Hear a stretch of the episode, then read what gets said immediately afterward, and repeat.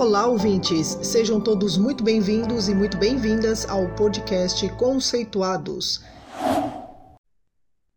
Olá, ouvintes! Sejam bem-vindos ao nosso programa Dicas do Paulo. Este é um programa com oportunidade de receber dicas rápidas sobre o uso dos mapas conceituais.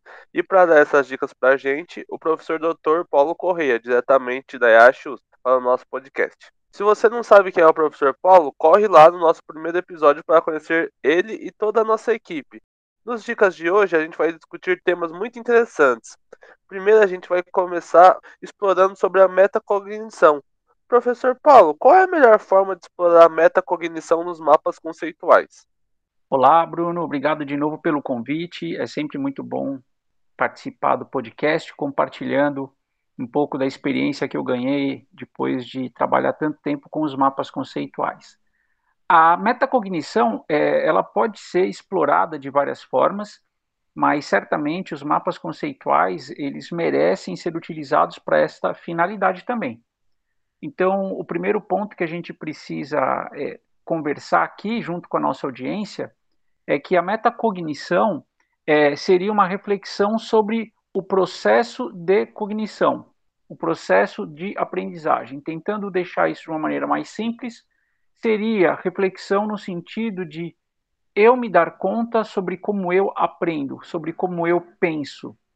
E este movimento ele é importante porque na sociedade contemporânea é fundamental que todo mundo saiba aprender a aprender, porque aprender por toda a vida é um requisito hoje, porque o conhecimento ele muda muito rapidamente.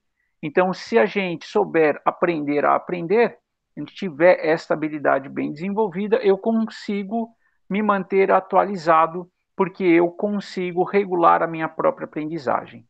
Aí a pergunta é, mas e os mapas conceituais em tudo isso, né? Então, os mapas conceituais, eles acabam sendo registros de como estão as estruturas de conhecimento ao longo do processo de aprendizagem. Então, aqui eu peço para que a nossa audiência, o nosso ouvinte, pense um pouquinho, né? Imagine uma disciplina, um curso, onde você solicite aos alunos que eles façam mapas regularmente. Então, vamos imaginar aqui que eu vou ter dois bimestres de aula e eu vou pedir para os alunos irem fazendo os mapas conceituais e eu vou avaliar os mapas deles no final de cada um dos quatro meses. No final do processo, eu tenho quatro bons mapas conceituais e aí eu posso usar esses mapas conceituais, primeiro para fazer uma avaliação da, da aprendizagem conceitual dos alunos, ou seja, eu posso fazer o uso que todo mundo, né, majoritariamente, todo mundo acaba usando os mapas conceituais para esta finalidade. Então eu vou lá e verifico se a organização da estrutura do conhecimento melhorou ao longo da disciplina. Agora, a metacognição, ela pode ser explorada se numa segunda oportunidade eu pedir para os alunos olharem o conjunto de mapas conceituais e solicitar a eles que reflitam sobre como se deu a aprendizagem. Eu posso fazer isso por meio de perguntas tais como: quando você aprendeu o conceito tal? Imaginando que este seja um, um conceito relevante da, da disciplina. É, qual a importância dos textos que foram trabalhados nas aulas? Qual a importância dos exercícios e assim por diante. A ideia aqui, para explorar a metacognição, é a gente levar o aluno a refletir sobre o processo, ao invés de refletir sobre o conteúdo, que é o muito mais comum quando a gente fala e pensa sobre mapas conceituais. Muito bacana, professor. Muito bacana essa dica sobre a metacognição. Agora, indo no sentido mais do conteúdo, a próxima pergunta que eu que eu deixo aqui para o senhor dar mais uma dica, é como que é possível a, a realizar a organização visualmente desses mapas? Como deixar ele de uma forma mais harmoniosa para o leitor dos nossos mapas? Ah, eu acho que o aspecto visual dos mapas ele é muito importante, mas é claro ele não substitui o conteúdo que o mapeador consegue fazer presente lá nas proposições, né? Então Geralmente, quando eu faço os meus mapas conceituais, eu reservo cerca de uma hora para essa atividade, então eu não fico nem mais tempo e procuro não ficar menos tempo do que isso. E aí, dentro dessa hora, eu começo colocando os conceitos né, na tela do CIMAP Tools ou numa folha de papel. depois eu começo a fazer as primeiras proposições, e logo quando é possível, eu já tento selecionar os conceitos que são mais gerais. Porque os conceitos mais gerais do meu mapa, eles vão para a parte superior da folha ou da tela. Isso já é uma maneira de organizar visualmente a informação para aquele que vai ler o nosso mapa conceitual. É melhor que ele comece a explorar o nosso mapa conceitual é, pelos conceitos mais gerais. Mas depois que eu vou é, refinando o mapa, então aí imagine que eu vou incluindo mais conceitos, proposições, no final eu reservo sempre de 5 a 10 minutos para fazer duas coisas. Primeiro é tentar melhorar o layout do mapa é, conceitual, e aí eu uso a ferramenta de auto layout do Cimap Tools e reorganizo tudo o que está na tela. Então, mesmo que o auto layout dê uma sensação ruim para mim no começo, eu tento ir arrumando tudo de novo na tela, porque à medida em que eu vou fazendo isso, eu vou pensando e repensando nas minhas proposições. Agora, o grande, o grande toque final que eu dou nos mapas, e aqui seria uma grande dica, é que depois que eu tenho o layout definitivo do meu mapa, eu tento organizar os conceitos por cores. Ou seja, eu vou pegar conceitos similares e colocar uma mesma cor para que o meu leitor já consiga compreender, vamos aqui dar um exemplo, né? Que os conceitos que estão em verde têm a ver com questões ambientais. Os conceitos que estão em amarelo têm a ver com questões políticas. Então, o meu mapa conceitual ele já vai tornar explícito de cara para o leitor aonde está a interface entre as questões ambientais e as questões políticas.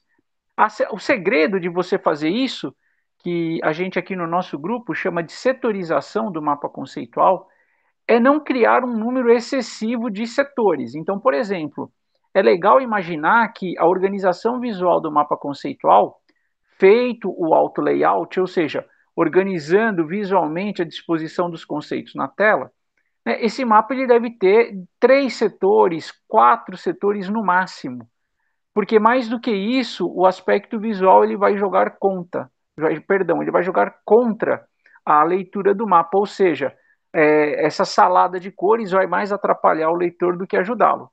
Mas se a gente imaginar que um mapa conceitual, é, contendo seus 15, 18 conceitos, se ele pudesse ser organizado em dois ou três setores, certamente isso torna o um mapa conceitual muito mais atraente e potencializa o efeito que ele tem de comunicar o conhecimento que está representado nele. Muito interessante, muito bacana essa dica, porque às vezes possa ser mais, mais fácil, né? Você começar a setorizar esse mapa e começar a fazer, encher ele de coisas, né, achando que vai ajudar seu leitor durante a leitura, mas o processo é praticamente ao contrário, vai prejudicar o entendimento do leitor. Falando em leitor, pegando essa toada do tema, professor, qual seria a importância de compartilhar os mapas na internet? Onde podemos fazer isso? A BMC é uma dessas ferramentas? Olha, Bruno, o cuidado todo né, que a gente teve aqui para discutir os aspectos visuais do mapa, né, evitar esse carnaval de cores, porque aí ele vai virar um mosaico todo colorido e isso não vai ajudar o leitor. Todos esses cuidados, eles só se justificam quando a gente imagina que os mapas conceituais, eles vão ser utilizados para compartilhar o conhecimento que o mapeador possui. Então é óbvio aqui a importância de compartilhar os nossos mapas conceituais. Eu preciso mostrar os meus mapas conceituais, né? Eu geralmente costumo dizer o seguinte: os nossos mapas conceituais eles só vão ganhar vida quando outras pessoas lerem os mapas e discutirem os mapas comigo. Então é claro que há um monte de coisas que o mapeador pode fazer individualmente no sentido de criar mapas bons e claros. Agora, o mapa só ganha vida quando eu passo esse mapa que eu fiz para outras pessoas lerem e discutirem. Eu acho que existem algumas formas de você compartilhar os mapas conceituais e, e acho que a ABMC é um local privilegiado para que isso aconteça. Por isso que eu estimulo sempre os mapeadores certificados que já estão lá no nosso grupo fechado no Facebook a postarem seus mapas conceituais ali, explicando um pouco o que, por que, que aquele mapa foi criado? Ele é um mapa de avaliar a aprendizagem? Ele é um mapa para organizar os estudos? Ele é um mapa de algo novo que eu estou aprendendo? Porque essas experiências e o próprio mapa em si acaba tendo um valor muito grande para que eu melhore as minhas habilidades de mapeamento. Então, algo que eu acho que é super importante que a gente cultive entre todos aqueles que gostam é, da técnica de mapas conceituais é utilizar né, como uma rotina esse hábito de, de compartilhar, de mostrar os mapas para outras pessoas e estar sempre aberto a receber dicas e sugestões sobre como melhorar os mapas. Eu não posso deixar aqui de terminar essa dica da, do compartilhamento de mapas mencionando também que dá para compartilhar mapa manuscrito, porque basta você fazer uma foto com um celular hoje e você consegue digitalizar esse arquivo e aí eu posso mandar de diversas maneiras para os interessados. Então, se eu sou um professor, eu posso tirar uma foto do meu mapa manuscrito e mandar para os meus alunos. Eu posso compartilhar isso na tela se eu tiver numa reunião virtual.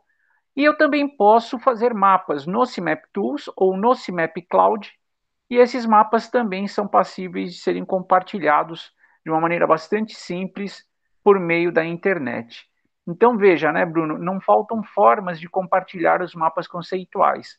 O que eu acho que falta é a disposição dos mapeadores em apresentar os seus mapas com abertura para promover uma boa discussão, que vai gerar sempre mais e mais aprendizagem sobre o tema e sobre a técnica de mapeamento conceitual. Muito obrigado, professor Paulo, pelas dicas de hoje. As dicas de hoje foram super interessantes. Vimos dicas sobre os mapas conceituais, destacando sua forma, destacando seu conteúdo e também como você explorar o seu mapa, fazendo ele ganhar vida, compartilhando ele com outros mapeadores. Professor, muito obrigado pelas dicas de hoje. Agora, nós mapeadores devemos praticar. Nos vemos no próximo Dicas do Paulo. Obrigado. Além do podcast, você pode encontrar informações sobre o nosso grupo de pesquisa e o conhecimento produzido nas nossas outras redes sociais, como o nosso canal do YouTube, Mapas Conceituais, e o nosso perfil no Instagram, Conceituais Mapas. Esperamos vocês por lá!